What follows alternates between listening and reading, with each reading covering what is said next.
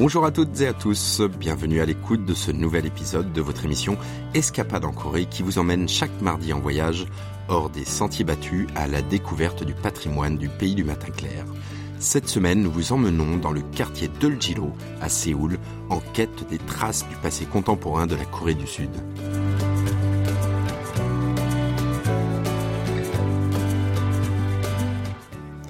Séoul, la capitale de la Corée du Sud avec une population de plus de 10 millions d'habitants, est une mégalopole.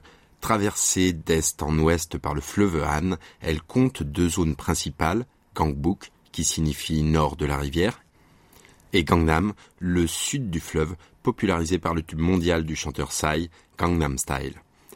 Alors que Gangnam est plus moderne, vous ne pourrez pas dire avoir vu Séoul sans avoir visité Gangbuk qui abrite le Séoul historique, rempli des vestiges des 500 ans de la dynastie Choson et des traces de l'histoire moderne du pays du matin clair. Eulgilo est l'un de ces quartiers de la partie nord de la capitale qui conserve encore les apparences du passé.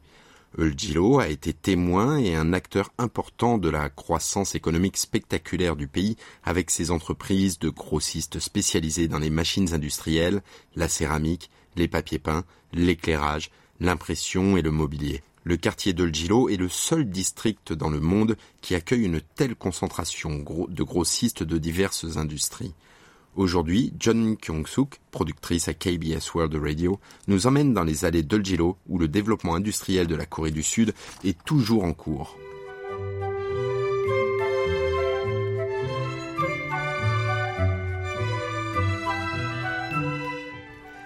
La visite commence à la sortie numéro 3 de la station de métro Eulgilo Samga.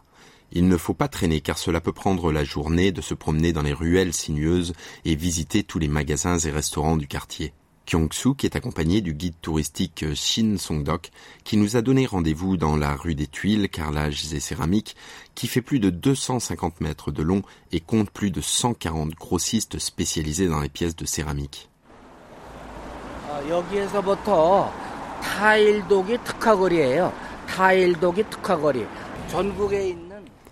Kyung-suk réalise que regarder ces centaines de carreaux colorés peut être vraiment amusant. Elle entre dans un magasin dont les murs sont tapissés de carrelage. Écoutons-la.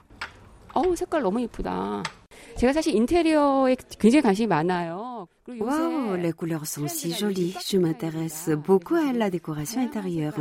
La tendance du moment est le carrelage à forme hexagonale. Il y en a tellement ici. Hmm, j'aime beaucoup celui-ci. C'est un carreau hexagonal avec une teinte vert olive. C'est l'endroit où les détaillants de carrelage viennent de partout dans le pays pour approvisionner leurs magasins, explique le directeur du magasin Lee Byung-chae. Si vous ne trouvez ici pas la céramique que vous cherchez, vous ne la trouverez nulle part. Écoutons-le.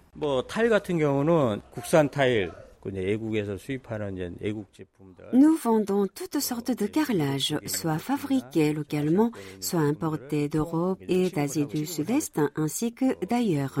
Nos carreaux sont abordables parce que nous ne prenons que 10% de marge. C'est assez difficile de trouver un endroit disposé à vendre du carrelage au prix de gros. Donc, si vous cherchez à relooker votre maison, vous savez maintenant où aller.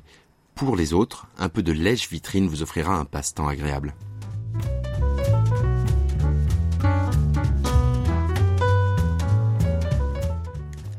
Un peu plus loin, à 50 mètres de là, Kyung-suk voit maintenant une chaise particulière près d'un arrêt de bus.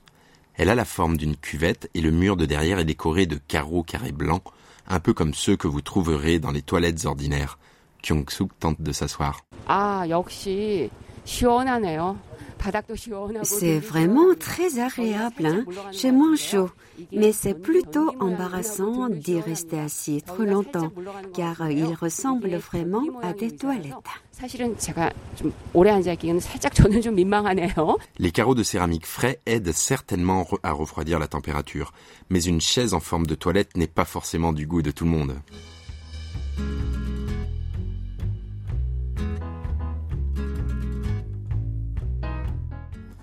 Notre seconde destination est le plus ancien magasin de chaussures artisanales en Corée du Sud. Appelé Songlim Chaussures faites à la main, le magasin existe depuis plus de 80 ans. Sur le côté gauche de l'entrée, on peut lire une plaque qui dit Séoul, avenir du patrimoine.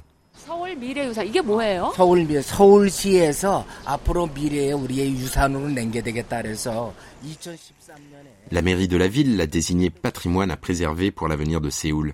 Une telle désignation n'est attribuée qu'à seulement huit autres lieux du quartier Eulgilo que nous découvrons aujourd'hui.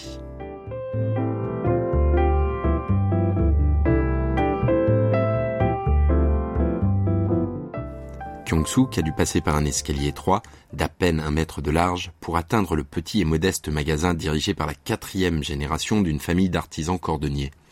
Des chaussures pour hommes et pour femmes sont exposées sur un côté de la boutique, tandis que de l'autre côté est rempli de bottes de randonnée de différents modèles. Une longue rangée de certificats jaunis et de mentions élogieuses décore les murs, illustrant la longue et prestigieuse histoire de l'échoppe qui remonte à 1936.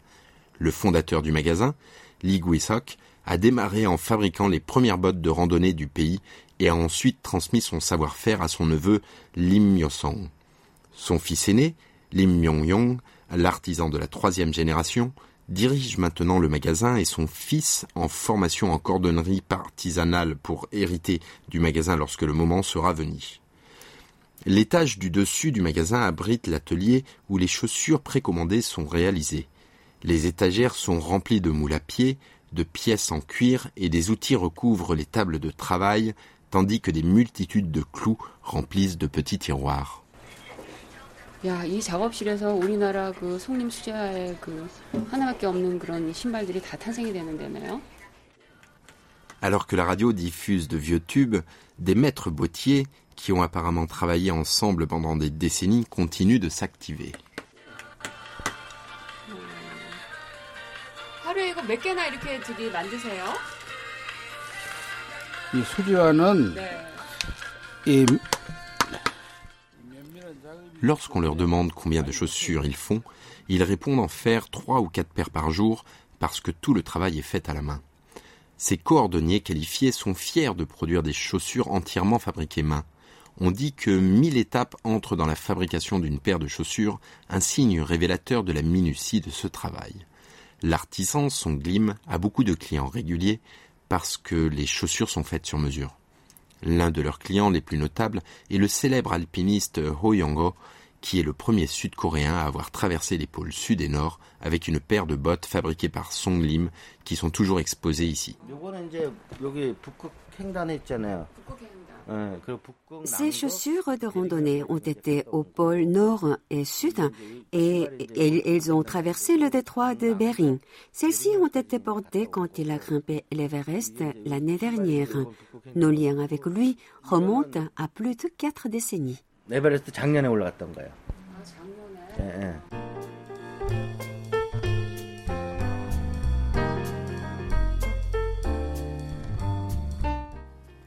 Le circuit de visite des allées étroites d'Olgilo est marqué par des signes représentant un piéton à l'intérieur d'un cercle rouge. Ces marques sont placées à même le sol ou sur des poteaux indicateurs à intervalles de 30 à 60 mètres, de manière à ce que les touristes ne se perdent pas dans les ruelles.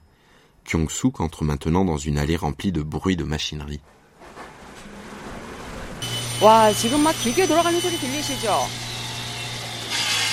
와,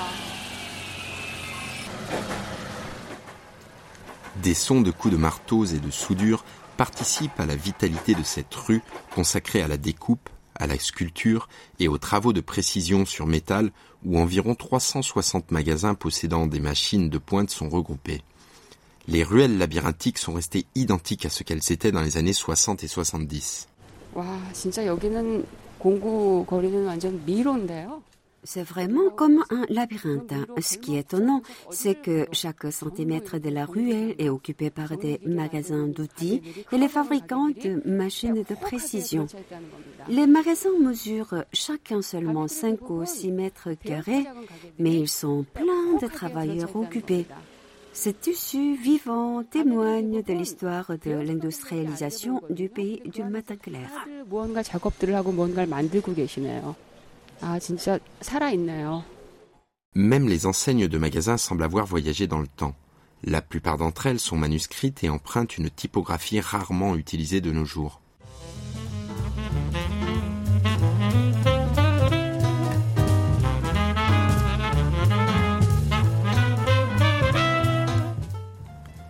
Une plaque d'étain blanche pend au-dessus de chaque entrée de magasin avec le nom du magasin écrit à la main en noir et rouge ou rouge.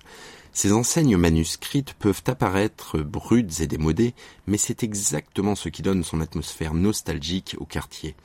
Cette rue spécialisée est également connue comme le lieu de rencontre des soi-disant MacGyver coréens, des gens qui peuvent tout faire à partir de matériaux non conventionnels. Kyung-suk demande à un boutiquier s'il peut vraiment tout faire à partir d'un plan.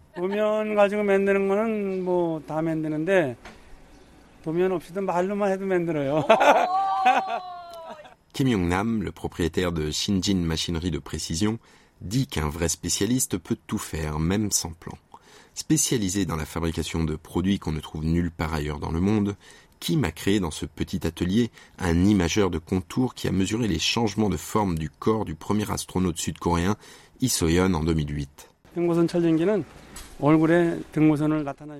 Cet appareil de formation d'images de contour photographie les contours du visage. Quand l'astronaute Lee Soyeon est allé dans l'espace, notre appareil a photographié les changements de son visage tous les jours. Les données recueillies ont aidé les scientifiques à comprendre comment opérer les changements du corps humain dans l'espace et la machine a aussi été utilisée pour sélectionner les futurs astronautes.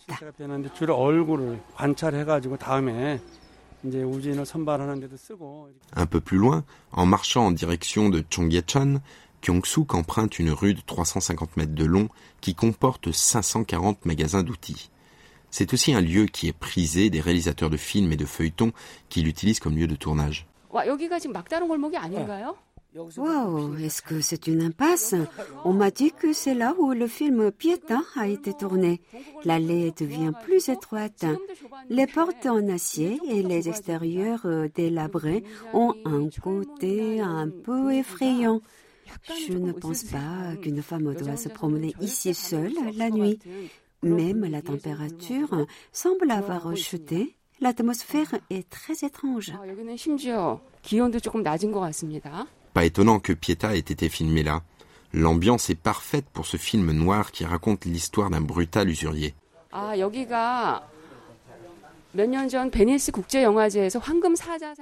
C'est là où Pieta de Kim Gi-dok a été tourné il y a cinq ans. Le film a remporté le Lion d'Or au Festival international du film de Venise. Il a choisi cet endroit pour faire le portrait sombre de cette époque. Selon notre guide, le célèbre réalisateur a travaillé dans ce quartier durant son adolescence.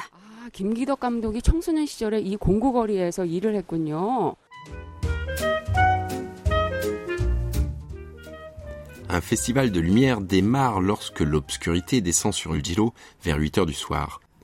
On le doit à la concentration des 200 magasins de lampes et luminaires qui illuminent la rue. Han Jong-won, qui est propriétaire d'un magasin et président de l'association des éclairagistes du quartier, dit que la rue est encore plus étonnante en novembre quand a lieu le festival, Festival des chemins de lumière d'Eljilo. Han invite Kyung-suk à revenir dans le quartier en novembre pour profiter des merveilles de la lumière.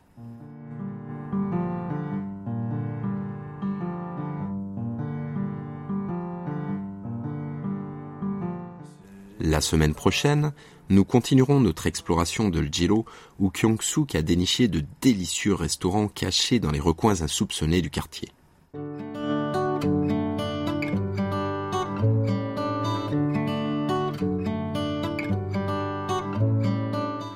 C'est la fin d'Escapade en Corée, rédigée par Christophe Duvert et présentée par Jérôme Chalençonnet et Yunumi avec Oh à la réalisation.